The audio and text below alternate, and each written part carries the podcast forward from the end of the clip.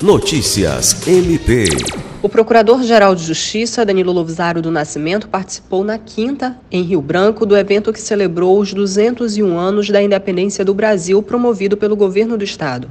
As apresentações do desfile cívico-militar de 7 de setembro aconteceram na Avenida Getúlio Vargas, no centro da capital.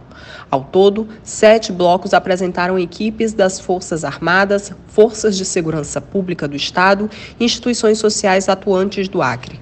Além dos grupos mirins, quase 2 mil alunos e servidores dos colégios militares também se apresentaram.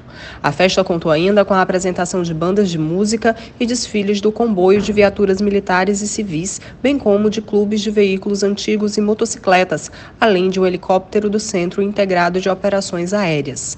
Sâmia Roberta, para a Agência de Notícias do Ministério Público do Estado do Acre.